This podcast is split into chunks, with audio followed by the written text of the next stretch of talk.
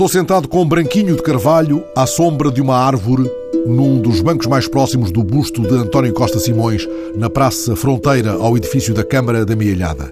Branquinho de Carvalho presidiu a comissão organizadora das comemorações do centenário da morte de Costa Simões, um dos mais ilustres filhos da Mielhada, que chegou a ser reitor da Universidade de Coimbra.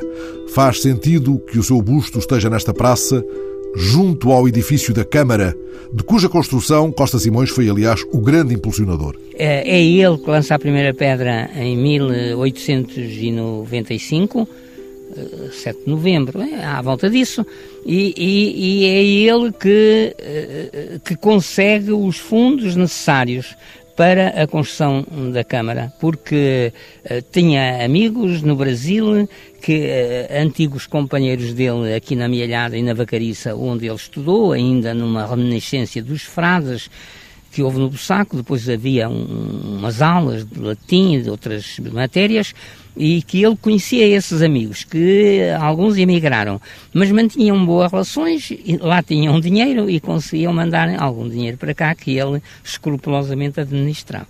Ao longo da nossa conversa perceberemos como é mais do que justa esta homenagem e como se justifica que este busto esteja aqui na Zona Nobre da Mialhada, não apenas porque está perto do edifício do município que ele fez com que se construísse, mas porque foi uma das figuras mais importantes da Mielhada. Sim, é certamente a pessoa mais importante eh, que, que houve na Mielhada. E, mas este busto faz-nos uh, lembrar que se deve, uh, digamos, quase inteiramente a, a, um homem, a um homem simples, a um merceeiro que atrás do seu balcão consegue estudar, chega a ir à Torre do Tombo colher elementos, não só de Costa Simões, mas de outras comunidades e de outros acontecimentos, e a ele se deve a subscrição pública que uh, fez para erigir este monumento. Portanto, a Mialhada tinha uma, eh, uma dívida de gratidão para com o Adelino de Melo, que era diretor de um pequeno jornal, Bairrada Elegante, teve outros jornais como Bairrada, outros títulos, mas esse que eu também ainda conheci, o meu pai assinava e ia para Coimbra todas as semanas, ou quinzenalmente talvez, então é ao Adelino Melo que se deve o facto de não se esquecer o Costa Simões. Está ali sobre a relva essa, essa referência, mais do que justa também, Adelino Melo. Adelino Melo, porque na, nos escritos da época, em 1928, quando o monumento foi erigido, nos 25 anos da sua morte, por iniciativa do Adelino Melo, eh, os escritos algumas pessoas escrevem ao de Melo. É pena que na, na, na, base do monumento não haja uma referência ao culpado, à pessoa que fez aquilo. Então nós aproveitamos essa deixa e colocamos uma pequena placa referindo o Adelino de Melo e que devemos efetivamente ao Adelino de Melo a construção deste pequeno monumento. pequeno monumento, mas importante, muito importante para a Amealhada. E fizeram também numa data redonda, numa comemoração Sim. que o senhor coordenou. Sim, isso foi contemporâneo com as nossas comemorações. Eh, eu conhecia minimamente a obra do Adelino Melo, eh, havia aqui na Amealhada uma associação de aposentados, havia IA, eu, eu sentia que sozinho não poderia fazer muito, propus a essa associação elaborámos um programa que, que foi aprovado e pouco a pouco fomos gerindo um, um programa sem qualquer despesa para o erário público, porque tudo quanto fizemos, eh, deslocações, eh, enfim, eh, tudo foi à, à, conta da associação.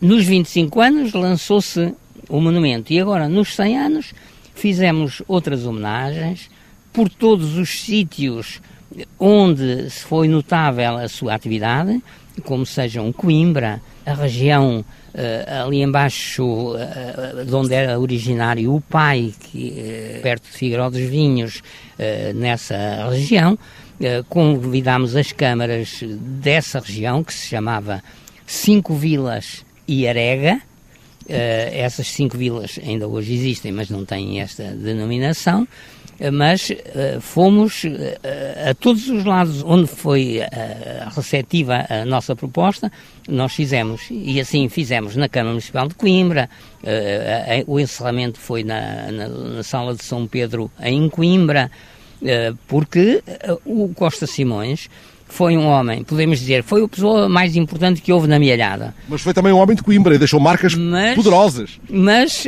eu arrisco-me, embora um pouco provocatoriamente, a dizer que ele também foi a mais importante pessoa em Coimbra até hoje. Claro que é preciso provar, porque houve outros vultos e eu não estou a desmerecer nos outros.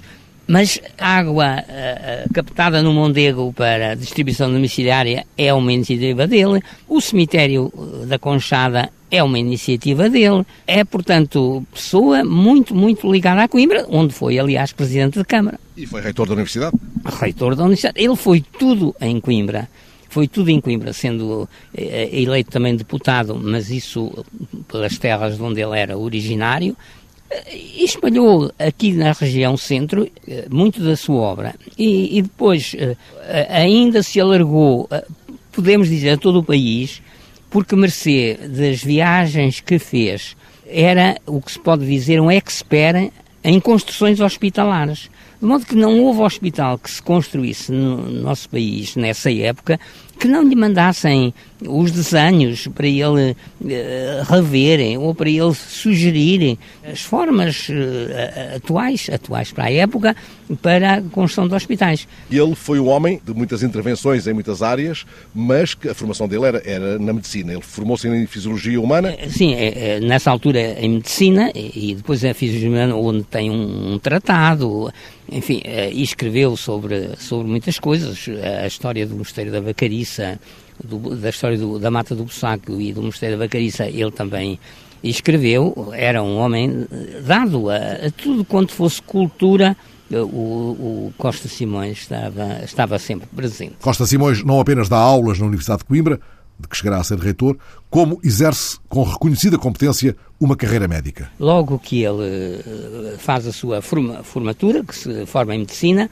licencia, como agora se dirá, ele foi trabalhar como médico do partido, como se chamava, o part do partido não político, mas o partido chamava-se o médico que trabalhava por conta da Câmara, então ele vai para o Avelar e envolve-se de tal modo uh, nesses problemas que acaba por uh, escrever, o, o, se calhar, o primeiro livro, que é Topografia Médica, topografia médica, às vezes aparece escrito tipografia médica, não é nada, topografia médica de Cinco Vilas e Arega.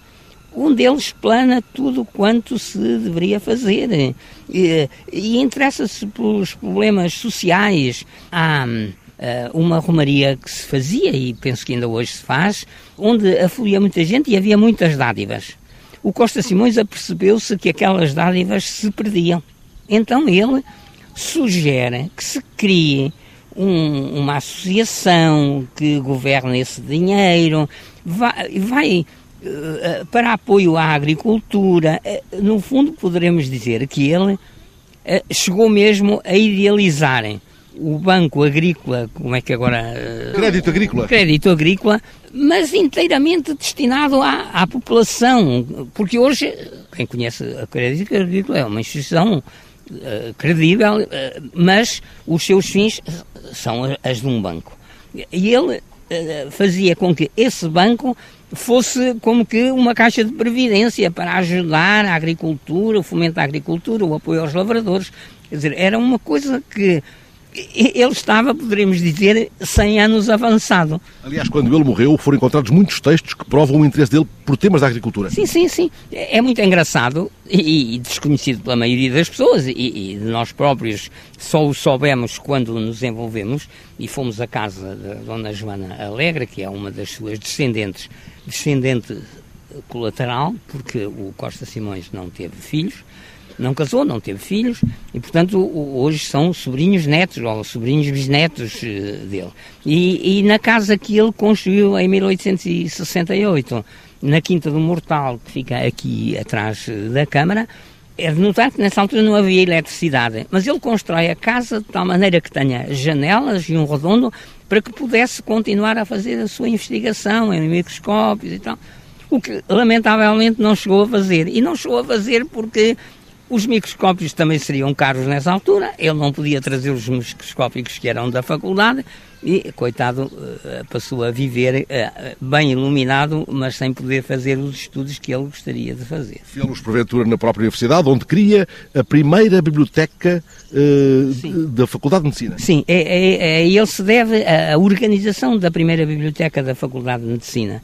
e, e nessa biblioteca há, há, uns anos, na altura das comemorações que nós fizemos em 2003, uh, tivemos a oportunidade de estar e visitar, e a biblioteca fez mesmo um, um armário de gavetas para que pudesse pôr as plantas dos hospitais, porque, interessantemente, muito, muitas pessoas, mas agora ligadas à engenharia e à arquitetura, que querem fazer trabalhos, então querem ter como termo de comparação aquilo que o Costa Simões idealizava em construções hospitalares. De modo que a faculdade sentiu-se na necessidade, a biblioteca, de fazer uma estante para mais fácil consulta, onde estão os desenhos que o Costa Simões fez ou os desenhos que o Costa Simões uh, ajustou porque as pessoas mandavam-lhe um esquiço e, e, e depois ele uh, os corrigia e adaptava. Apesar do esforço da Universidade de Coimbra,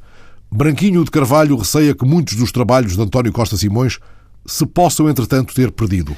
Porque mesmo uh, em 2003 uh, nós conseguimos reunir de diversos lados coisas que trouxemos para aqui, para o, Cine Teatro Messias, eh, que, eh, onde fizemos uma exposição que eu hoje, a esta distância vou, na altura não, mas agora digo, uma exposição fabulosa, porque uh, eu sinto que hoje teria dificuldade em reunir essas, reunir coisas? essas coisas todas. Porque algumas delas, eu receio que tenham ido por aqui, por acolá, por outro lado, a, a transferência da, da Faculdade de Medicina do edifício da Alta para o polo 2, polo 2 não, para o polo o polo do hospital, onde está o hospital e onde funciona hoje a Faculdade de Medicina. Uh, algumas coisas também uh, se tenham perdido ou não se saiba bem o sítio onde é que essas coisas estão. Ele criou também a primeira escola de enfermagem em Portugal, em 1881. É, 1881. Uh, é interessante é que ele faz, uh, cria essa escola a expensas suas. Uh, e, e, ele reconhecia que a situação era premente e que não podia deixar de haver a classe dos enfermeiros que participariam na assistência médica no hospital e cria essa primeira escola. Uh, onde, onde vem a colaborar, também tem uma, uma rua em Coimbra com o nome de cirurgião Inácio, Uh, fica na alta por trás do Colégio de Jesus, por trás, portanto, do edifício, todo aquele grande edifício onde está a Cenova. O edifício, a, a rua do lado de trás é a Rua Cirurgião Inácio, Inácio Duarte.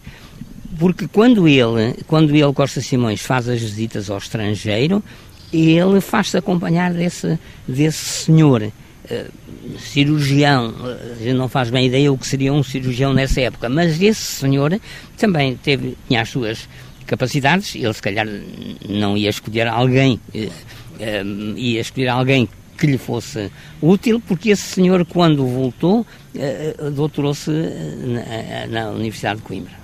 E ele tem um papel também importante, tanto quanto percebi, na fundação dos banhos do Luso, o que dará, porventura, até lugar à futura Sociedade das Águas do Luso. Sim, sim.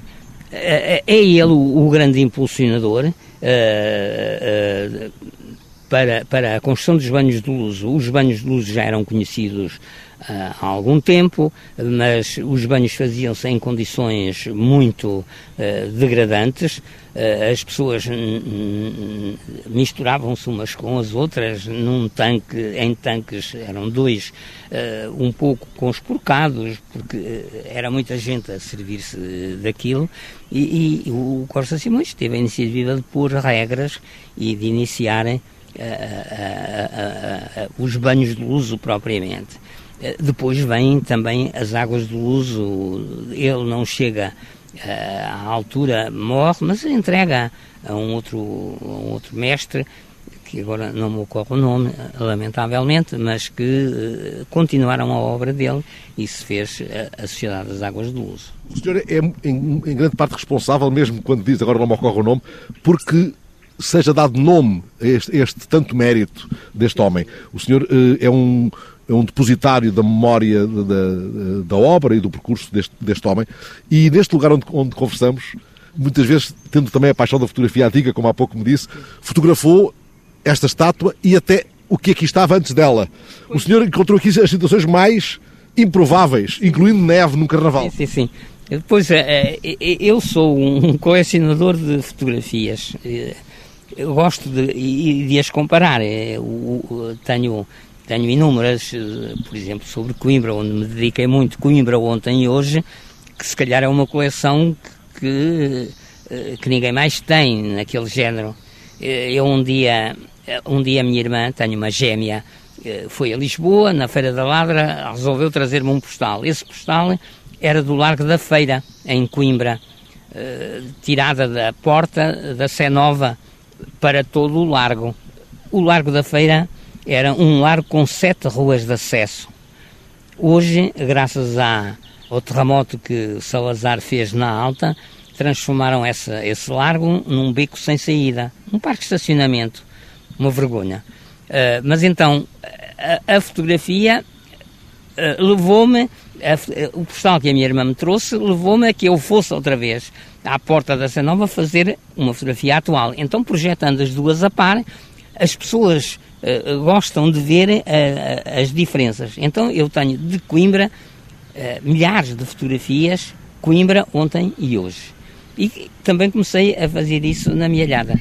Mas esta fotografia do, 30, do 1937 foi um acaso. Num carnaval, uh, numa terça-feira de carnaval, nevou e o amigo brasileiro que estava cá, uh, porque era rei do carnaval, cheio de frio, porque nunca tinha visto neve nem sabia o que isso era, se calhar,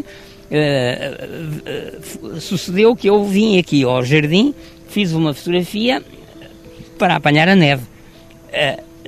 No jardim tinha feito em bucho, naquela planta que se usa também nos cemitérios, baixinha, 1937, que como ficou coberto com neve, se lê perfeitamente. Então, esse 1937 é a data em que, tendo sido feita a, a Câmara neste local e tendo ficado aqui uma alameda central, foi, eh, isto talvez por volta de 1910, eh, veio depois a ter o monumento do Costa Simões no meio de uma, de uma avenida. Assim, o, também há fotografias de que havia à volta do monumento um gradeamento. Quando foi feito este, em 1937, assinalado na relva, em vez de uma alameda central, passou a haver um jardim central. Esta placa ajardinada corrida desde cima a baixo, só alterada pouco, há pouco tempo, fazendo-se a ligação entre os dois lados e as pessoas hoje podem circundar o monumento e assim ter mais contacto com a realidade, onde nós colocamos uma placa de agradecimento ao Adelino de Mel e onde a Câmara também pôs uma, uma placa comemorativa desse centenário. Então para cá não nevou muitas vezes? então para cá, na terça-feira de Carnaval, nunca mais nevou.